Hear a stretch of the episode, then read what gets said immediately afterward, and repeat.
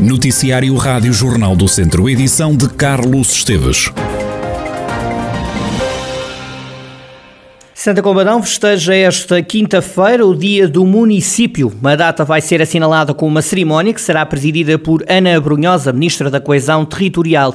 O Presidente da Câmara de Santa Combadão, Leonel Gouveia, sublinha que se trata de um momento de reflexão sobre novos projetos e sobre o desenvolvimento futuro que se pretende para Santa Comba. Aproveitamos também, por um lado, para ter alguns momentos musicais, com aquilo que de, de, bom temos no nosso Conselho, que é a música, e vamos ter também a atribuição de medalhas de mérito municipal a, a entidades individuais pelo papel relevante que tiveram no desenvolvimento do Conselho, mas também, neste caso concreto, a uma associação, o Clube eh, de São Joaninho, que fez 50 anos de atividade ininterrupta em prol do desenvolvimento do desporto e, e da cultura, e é uma empresa que neste momento é das mais antigas do nosso Conselho, uma empresa que tem neste momento uma atividade que, eh, além de, de ser eh, de grande relevo a nível nacional, tem também um papel importante na sua projeção internacional e que é a Fabir. É uma empresa de gestão familiar e hoje, digamos, é uma das, das poucas unidades no país e, e, até se calhar na Península Ibérica que se dedica, portanto, ao, ao fabrico de esfregões e palha para as cozinhas e que trabalha para grandes empresas nacionais, mas também de exportação para vários países, portanto, europeus. Leonel Gouveia, o presidente da Câmara de Santa Combadão, revela que quer levar avante uma gala que preste homenagem a diferentes figuras e organizações do Conselho. Aquelas que efetivamente o Conselho Municipal de Instituições Honoríficas validou para que fossem aprovadas e, e, digamos, atribuídas no dia do município. Estamos a falar de uma pessoa, por exemplo, que dedicou a sua vida inteira ao Santa Combadense, quer como atleta, quer como dirigente, quer como, digamos, aquela pessoa que está por trás daquilo que é o dia a dia do, do Grupo Esportivo Santa Combadense, que é o Sr. Fernando Durães, mais conhecido por Fernando Rato. Temos também uma jovem que tem sido campeã nacional nacional de squash nos vários escalões ao longo de vários anos, sub-14, sub-15, sub-16, que representou recentemente o país integrando a seleção nacional numa competição no, no estrangeiro e que é a Leonor Marques e que naturalmente é para nós também um orgulho, é, é também o, digamos, a demonstração de que nem só de futebol Santa Combadão é conhecida, portanto, ao nível da formação nos pinguizinhos, mas que outras modalidades começam a ter também a sua expressão e a mostrar que há jovem, jovens talentosos no, em outras áreas. E, portanto, para a Leonor é também um orgulho tê-la como uma jovem, digamos, numa modalidade que não é tão conhecida como as outras, mas que se afirma a nível nacional. Leonel Gouveia, o presidente da Câmara de Santa Combadão, esta quinta-feira é feriado no município. A partir das três da tarde, no auditório da Casa da Cultura, haverá cerimónia oficial presidida pela Ministra da Coesão Territorial, Ana Brunhosa. Vão ser entregues medalhas de mérito municipal aos funcionários com 25 anos de serviço e outras atribuições honoríficas a personalidades, coletividades e instituições locais que se distinguiram ao serviço do Conselho. Afonso Abrantes, antigo presidente da Câmara de Mortágua, deputado do Partido Socialista na Assembleia da República e professor da escola secundária, vai ser homenageado nas comemorações do feriado municipal de Mortágua, que se assinala esta quinta-feira. O presidente da autarquia, o socialista Ricardo Pardal, diz que Afonso Abrantes é uma figura incontornável do Conselho. Um momento mais marcante que é o descerramento da placa identificativa da Escola Básica de Mortágua com o nome do seu patrono, era o Dr. Afonso Abrantes, que dispensa pedagogo, uma pessoa extremamente importante e que teve um papel importantíssimo em Mortágua e para os mortaguenses. É de, de todo justo que se lhe faça esta homenagem e vamos fazê-lo porque é o que Mortágua quer. O presidente da Câmara de Mortágua revela ainda como vai ser a celebração do feriado municipal serão realizadas na Escola Básica Dr. Afonso Abrantes, por volta das 10h30, com uma abertura de uma exposição dos alunos da Escola Básica Dr. Afonso Abrantes. Seguir-se-á a intervenção do Sr. Presidente da Assembleia, intervenção do Presidente da Câmara e, de seguida, serão galardoados com medalhas de mérito municipal e de medalha de honra municipal a Casa do Benfica de Mortágua pelos serviços que presta ao nível nível da formação no desporto, com os contributos que tem tido ao longo dos anos da sua existência relativamente à igualdade de género. Friso que a Casa de Benfica tem uma equipa de futebol feminino e faz formação de futebol de, de salão também para miúdas. E iremos atribuir também a medalha de mérito municipal a um cidadão mortaguense, o Sr. Walter Angelo Mendes, pelo papel que teve ao longo da sua vida no movimento associativo e, nomeadamente, nos bombeiros, na Santa Casa da Misericórdia, no TEM, entre outras. Ricardo Pardal, presidente da Câmara de Mortágua, conselho onde se celebra esta quinta-feira o feriado municipal.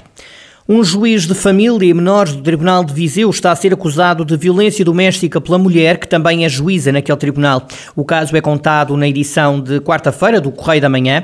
O diário escreveu que o processo surgiu depois de uma queixa-crime por parte da magistrada a relatar maus tratos e agressões. Após saber da queixa apresentada pela mulher, também o juiz apresentou queixa por violência doméstica contra a companheira. O caso seguiu para o Tribunal da Relação de Coimbra. A juíza presidente do Tribunal de Viseu acertou com o juiz a saída para outro tribunal isto porque a mulher do magistrado continua a exercer funções no Palácio de Justiça de Viseu. O juiz está agora nas comarcas de Sátão e de Oliveira de Frades, mas sem julgar casos de família e menores. Decorrem hoje no Auditório Municipal de Nelas as primeiras jornadas da Universidade Sénior de Nelas Viver a 100% na terceira idade. A coordenadora da Universidade Sénior de Nelas, Minda Santos, sublinha que é necessário dar maior dignidade e qualidade de vida à população sénior e evitar que, de forma demasiado precoce, um idoso seja colocado numa instituição. Portugal teve um aumento, tal como a nível mundial, um aumento bastante acentuado da população superior a 65 anos. São esses considerados idosos. E nos últimos 10 anos, a população portuguesa desta faixa etária está nos 23%, ou seja, quase 23,5%. O que nos leva mesmo a pensar, não estamos no caminho certo. Não estamos no caminho certo em relação ao respeito e dignidade que o envelhecimento assim merece. Nós, desde que nascemos, já estamos a envelhecer e durante a nossa vida, até uma determinada idade, esquecemos que o envelhecimento, se não morrermos antes, será o que nós temos certo. Então, estas jornadas têm mesmo por base chamar a atenção deste aumento da população envelhecida, que não há muito a fazer, pronto, porque é bom, porque cada vez mais vivemos mais anos, mas é assim, não interessa viver mais anos se vivermos mal. E viver a 100%, e aqui os próprios séniores têm essa responsabilidade de querer viver a 100%, porque temos cada vez mais instituições, e estas jornadas vêm mesmo alertar para quanto mais tarde se institucionalizar um idoso, tanto melhor, porque ele é mais feliz fora de qualquer instituição.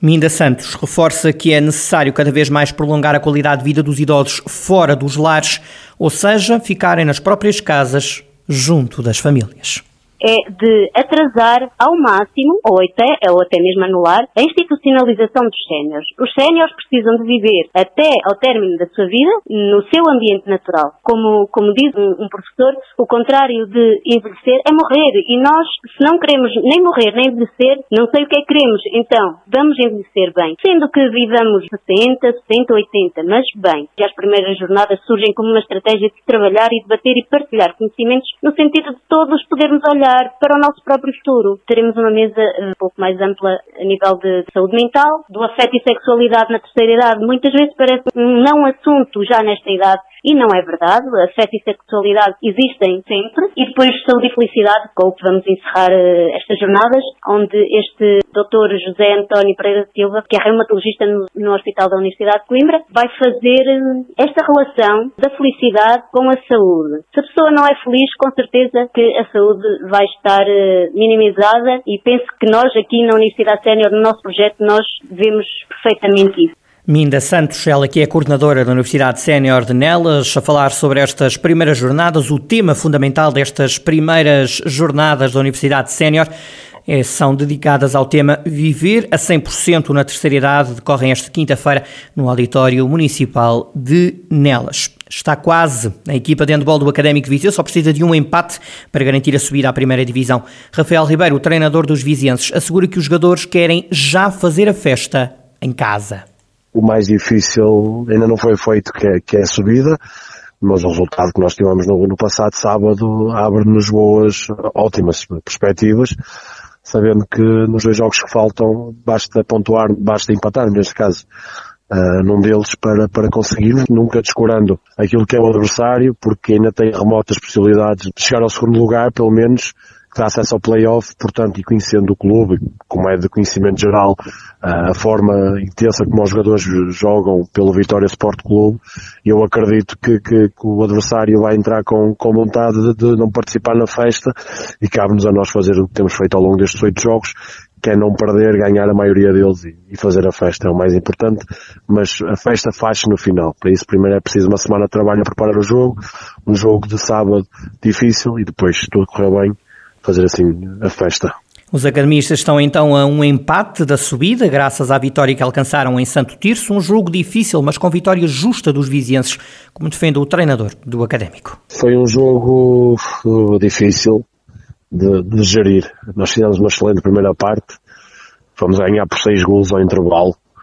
Uh, saberíamos que obviamente o Santo Tirso teria que correr atrás e, e pressionar, é normal, é, há coisas que não se, não se, não se explicam, sentem-se, e sabíamos que o Santos ia, ia, ia para cima.